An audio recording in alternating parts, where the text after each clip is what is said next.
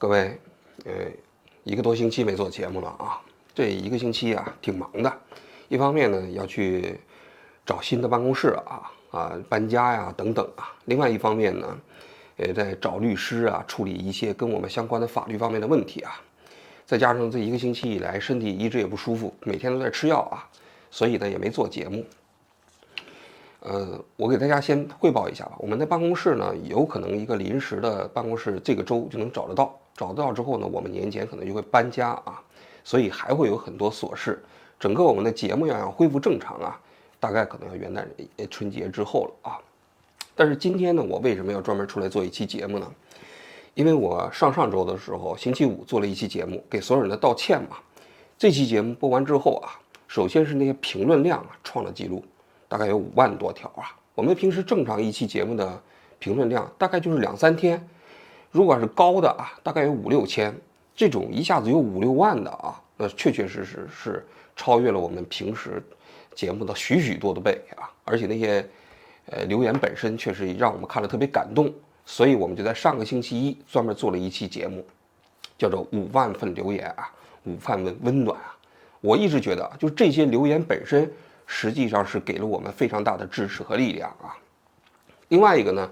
就是我们那一期给大家道歉的节目里面呢，有很多人给我们打赏和抖内，也包括第二个星期一我们做那那一期五万份留言那期节目呢，也有很多人给我们打赏和抖内啊。这些数据啊，我们在后台看到了，还挺不少的。一方面呢，外界有很多传言说王王局啊这下发了，你肯定是收了一二十万美金，有很多猜测。那呢，我觉得啊，这些猜测本身呢，还不如我自己来公布啊。另外一个方面呢，我就在想，就这些钱啊，我到底应该怎么处理？很多人打赏都是说，都是说给我啊。其实我认为这钱不是给我个人的，为什么？因为我自己呀，何德何能？凭什么大家要把钱给我呢？我个人觉得，大家之所以给我抖那个打赏，主要是因为两个方面：一方面是觉得我们遭受了不公，觉得我们受到了外界不公正的对待，然后呢，由此又经受了这么多。这种所谓的现在网暴啊，给我们带来的这样的一个困境，希望这个钱呢能够帮助我们摆脱这个困境。这第一，第二呢，其实可能也很多人都知道，我从一开始可能就表达了，我要对这些我们面对的不公啊，我要跟他们说不，要跟他们去斗争。所以很多人可能也是基于这个因素啊来支持我们。所以我一直觉得啊，所有抖那个打赏的人呢。他们其实是在支持我做的事情，而不是把这些钱当做我个人的收入。至少从我个人角度来讲，我是这么理解的啊。所以呢，我就在想，这些钱我不但要公布数字，而且今天我就来公布一下这些钱，我们将来下一步打算怎么办，怎么用这些钱啊？这钱的数据很简单啊，就是给所有人道歉。这期节目呢，所有的斗内打赏，截止到星期六是八百六十万呃日元。呃，然后星期一的那期五万份，呃，评论五万份温暖的一期节目啊，一共有六十五万的抖内和打赏啊。因为现在几乎就没有什么抖内打赏，所以这个数据应该说是差不多就是最后的数据了啊。加起来一共是九百二十五万日元，这个钱呢还挺多的。但是我反复强调的是，这个钱我不会把它装到我自己的口袋里。那么怎么用这些钱呢？首先第一部分呢。我们要做一笔捐款，这个钱呢，我们已捐款已经完成了，捐给谁呢？就是捐给台湾的一家罕见病的治疗基金。啊，这个呢，实际上在我当时做那期节目的同时啊，就想到了啊，就想找一家台湾的罕见病的治疗基金来捐款。为什么呢？因为我那节目播完之后啊，包括台湾的一些舆论界也有一些微词，包括陈俊翰律师啊，后来接受采访的时候也说，说王志安的道歉呢不够真诚。为什么呢？他好像说我把这个事情啊政治化了，总觉得我给台湾的残障人士造成的这种冒犯本身呢，我没有表达出足够的歉意。那我就在想啊，我怎么能够表达出足够的歉意呢？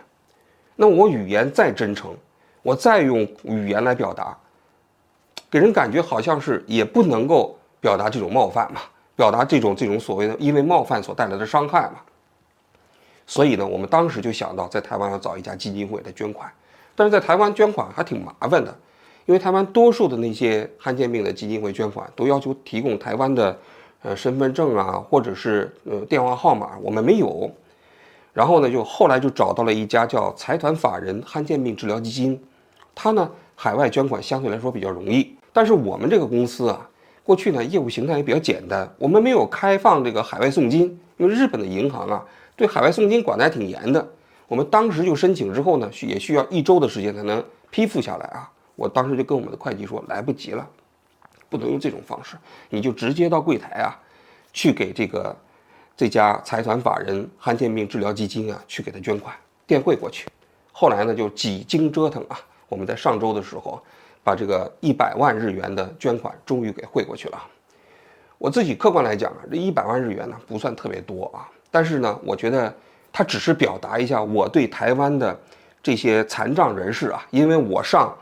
呃，贺龙夜夜秀那期节目啊，模仿残障人士那样的一个肢体语言所带来的这种伤害呢，啊，表达的歉意啊，我仅此而已。我个人觉得啊，因为我觉得我实实在在拿出钱来了嘛，啊，这种歉意的话，应该说是足够真诚了。当然，我捐这个钱也并不是说为了获得这些残障人士的，就是这个原谅啊，也包括陈俊汉律师的原谅啊。他们原谅不原谅，在我看来呢，能原谅最好。不能原谅呢？那我我我要把我自己的歉意啊表达的足够的这样的一个真诚吧。我这是第一部分一百万日元啊。第二部分呢，我要给我们这个现在公司的员工啊发一笔特别的慰问金，因为我一直觉得在这个事件过程中间，最大的受伤害者其实不是我，为什么呢？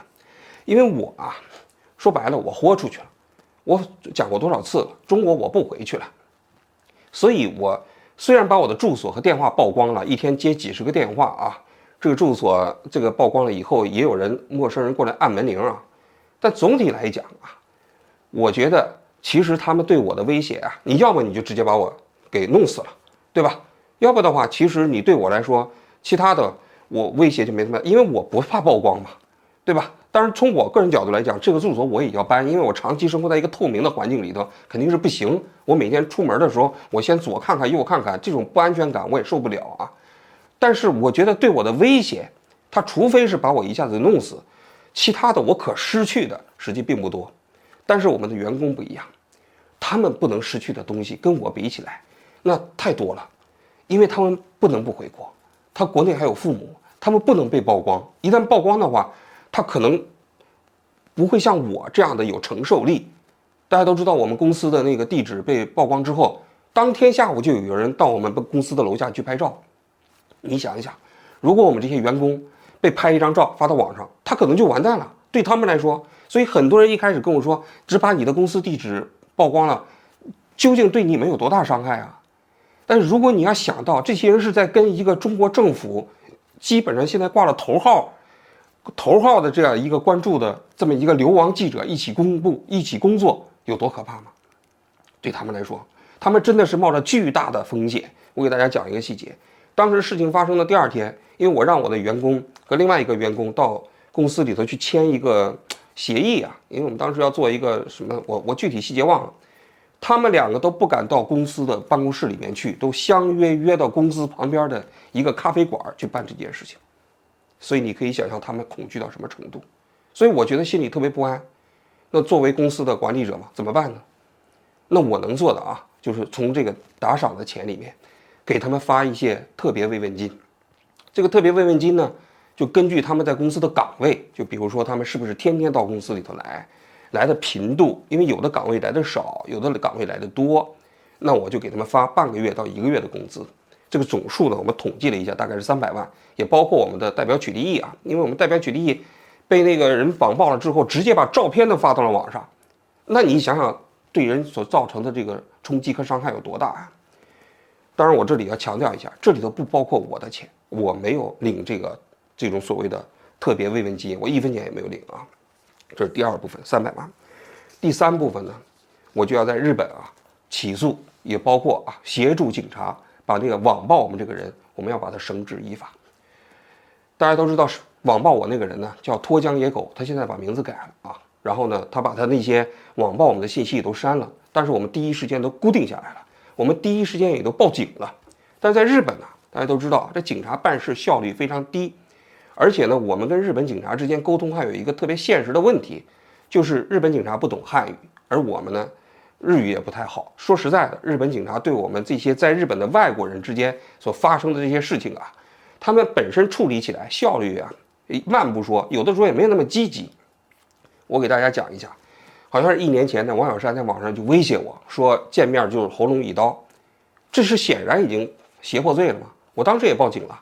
而且我还找了律师啊，去协助我办这个事情啊，但是一年下来也没什么结果。但这一次，这个脱缰野狗，他不但网上开盒我们公司和我个人的信息，同时在那个他们那个语音里面还威胁要买凶杀我，这些事实我都在第一时间给他固定下来了。所以我要一定要这次要通过律师的协助，把这个脱缰野狗送到监狱里头去，要把它绳之以法，同时也要发起民事诉讼。把他给我们公司所造成的这些损失，这些经济损失，我们要求偿。我们简单算了一下，我们现在的经济损失至少两千万日元。你看这么多天不能做节目，然后那个办公室要废弃，我们的办公室签了七年的合同，这中间前三年是不可撤销的。如果我要搬家的话，要至少付掉前三年的合同。我们这一个演播室装修就花了这个好几百万日元，这些我们都要。找律师去求偿，所以这一次，我跟我们的团队说了，我要找日本最好的律师，我一定要把他绳之以法。日本不是法治社会吗？如果要是随便开盒一个人的信息，随便在语音里头威胁要雇凶杀人，这种情况下还不能绳之以法的话，那我真的以后就会离开日本，我不在这待了。所以呢，我们这里啊拿出来两百二十五万日元。来请日本最好的律师，要把他抓起来，绳之以法。这是第三部分。第四部分，我们叫台湾呢要发起几场诉讼。第一场诉讼呢，就是台湾有很多名嘴，在出了这件事情以后啊，很无聊，天天在网上说，说我这个不是网上，就是在参加台湾的电视台啊，他参加台湾的那些政论节目啊，说我是间谍，说我是特务，说我是大外宣。关于台湾的这些名嘴啊，我回过头来可能会专门做一期节目，我来评价一下台湾的另外一个话题啊，这咱回头再说啊。那这些人，我首先要发起诉讼，把他们告上法庭。我一直认为台湾的这些新闻节目都是娱乐节目，是吧？但是娱乐也有一个边界吧？你凭什么说我是大外宣？你凭什么说我是特务？你凭什么说我是我是间谍？你有证据吗？你没有证据，你在电视台上你就随便乱讲，你给我造成的。这种名誉的损害，我是一个公众人物，我是一个媒体人，我要靠我的公众形象来生活。他们可能在台湾说话，以为说我这样的一个这个持中华人民共和国护照的人没事儿，哪那么容易啊？所以这次我首先要把这些人告上法庭，这是第一部分。第二部分就是台湾的移民署，大家都知道台湾的移民署啊，不是出台了一个。处罚吗？要让我五年不得入境。所有的这一次啊，种种的遭遇啊的起点都是这份处罚书。这份处罚书大家都可以看得到啊。现在台湾的移民署的网站有公告，五年不得入境。首先，这个处罚啊，它是一个选择性执法。为什么是选择性执法？我三个月之前到台湾做节目，他们不处罚。我这一次呢，上了贺龙夜夜秀，我讽刺了一句民进党，他就处罚。那些到台湾去观察的那个大 V，他们不处罚，然后我呢，没有上电视，只是上了一个 YouTube 的节目就被处罚。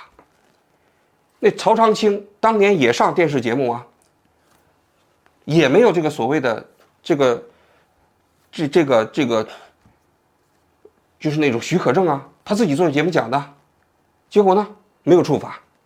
为什么我第一次被认为他们处罚？就直接顶格处罚五年，道理何在啊？实际上他自己说的很清楚啊。民进党的新闻发言人谴责在先，陆委会给移民署发函在后，紧接着陆陆委会呃移民署当天就开闸处罚我，这不是以政党执政党的这种权利对言论自由的打架打压吗？我不会这么善罢甘休的，我们要跟台湾的移民署打官司。按照台湾的法律啊，我们首先要申请行政复议，要向台湾台湾的移民署的上级内政部要申请诉愿。这些天啊，我们一直给台湾的移民署打电话，让他赶紧把处罚公告发给我们。好像是前两天才发出来，我也不知道他这些天啊在干什么，是不是一直在修改这个给我的处罚公告啊？一他也知道我们可能要跟他打官司吧，所以要把这个处罚公告写的要尽量的没有漏洞一点。来晚了，但是我知道现在这个处罚公告还没收到，但是我们在台湾的律师已经找好了，只要我们收到这个处罚公告，我们立刻就发起诉愿，诉愿如果要是不撤销，我们就立刻起诉移民署。这个官司我们在台湾打到底。很多人都说，王军，你为什么要跟中华民国的这些政府部门降到底？人家问你处罚，这是一个一个主权国家的这一个基本权利，不让你进来怎么了？是吧？人家让别人进，人家让别人这个上电视，啊，就是不让你上，又怎么了？因为这个对于移民机构来说，很多国家不可诉。我说这是错的。对于这一个行政处罚来讲，他首先就要求法律面前人人平等，对吧？这是最基本的一个一个法律原则嘛。更何况这件事情，民进党政府利用自己权力啊，对我进行选择性执法的证据之据如此之充分。为什么我们的节目下面有那么多台湾人给我们打赏？为什么有那么多台湾人给我们支持？是因为这种做法连普通的台湾人也看不下去了。但这是伤害我一个人的利益吗？不是啊。如果一个社会法治的原则啊，司法公正的原则如果破防了，他可不是我一个受害者啊，也许下一次就是你啊。所以在我看来，我打这个官司不仅仅是为了我，我是为了台湾的司法，因为民进党政府已经把台湾的政治制度啊输掉一次了。就我这件事情，为什么？因为从我个人角度来讲，我去台湾做这些台湾的大选。我做出来那个节目，很多人都对台湾的民主制度啊充满了非常大的好感，但是就因为民进党的这一把骚操作，把这所有的好感都损失殆尽了。很多人都说，所谓台湾的民主也就不过尔尔。这是台湾的普通老百姓愿意看到的吗？这是全球华人愿意看到的吗？我想不是。台湾的民主可能也不像民进党政府操作的如此之不堪。但是怎么才能够把台湾社会的形象，把它重新挽救回来？在我看来，就是台湾是不是有一个公正的司法独立的机构，能够为我这样遭受民进党政府权力打压的人，能够获得一个正常的救济渠道？也就是说，民进党政府把他输掉的台湾的社会形象，我希望能够通过一场诉讼再把它重新赢回来。这就是我在台湾打官司的这个。最终的目的，我想说一下，我在台湾打的所有的官司，如果有收益的话，我全部捐给台湾的罕见病的组织，我自己不拿走一分钱，律师费我来出，但是如果有赔偿，我不管这个赔偿是多少钱，我都捐给台湾的这些汉奸民的组织。也就是说，我打这个官司不是为了我自己，我是为了台湾的社会，也是为了全球华人对台湾社会的期待。所以我觉得这个官司啊有意义。不管这个官司我将来或赢或输，不管这个关系持续多长时间，我都要战斗到底。最后我想说一下，说句心里话，我看到这么多人给我抖内，给这么多人给我打赏，我想到的是什么？我想到的是，当我这个人呢，在因为做一个记者啊，遇到这种呃政治迫害也好，也或者说现实中间的危险的好。有很多人愿意帮我包扎伤口，不是吗？当我们没有办公室的时候，有无数的人给我打电话，他说：“王局啊，我们这有，你有什么困难，我们家里可以住，你有什么困难跟我讲。”这些人是支持我吗？不是，他是在支持我做的这件事情。我觉得全球华人呐，这么一个世界里，需要一个不依靠任何党派。不需要任何宗教组织，也不需要依依靠任何利益集团的一个独立的媒体人。我就想做这样的人。我看到这些打赏，他们都是在给我包扎伤口。既然有这么多人愿意给我包扎伤口，我能做什么？我能做的就是义无反顾，拼一次。我今年已经五十多岁了，我能在乎什么？我能在乎的就是我在这个世界上存在的意义。我早就过了那种为自己的生计而奔波的那个阶段了。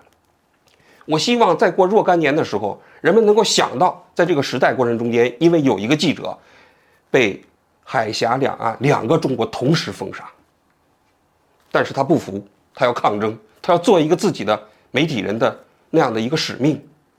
他在大陆不能起诉中共政府，但是在在台湾，他起诉了中华民国政府。不管他最终获得的结果是什么，他都注定要在历史上留一笔。这就是我。看到大家抖内之后，我想要做的事情吧。好了，我今天就讲到这里了。再次感谢各位大家给我们的打赏和抖内啊！这些钱呢，虽然说没有花在我身上，但是温暖全都进到我的这个心里了。再次谢谢大家，我今天就讲到这里，谢谢大家。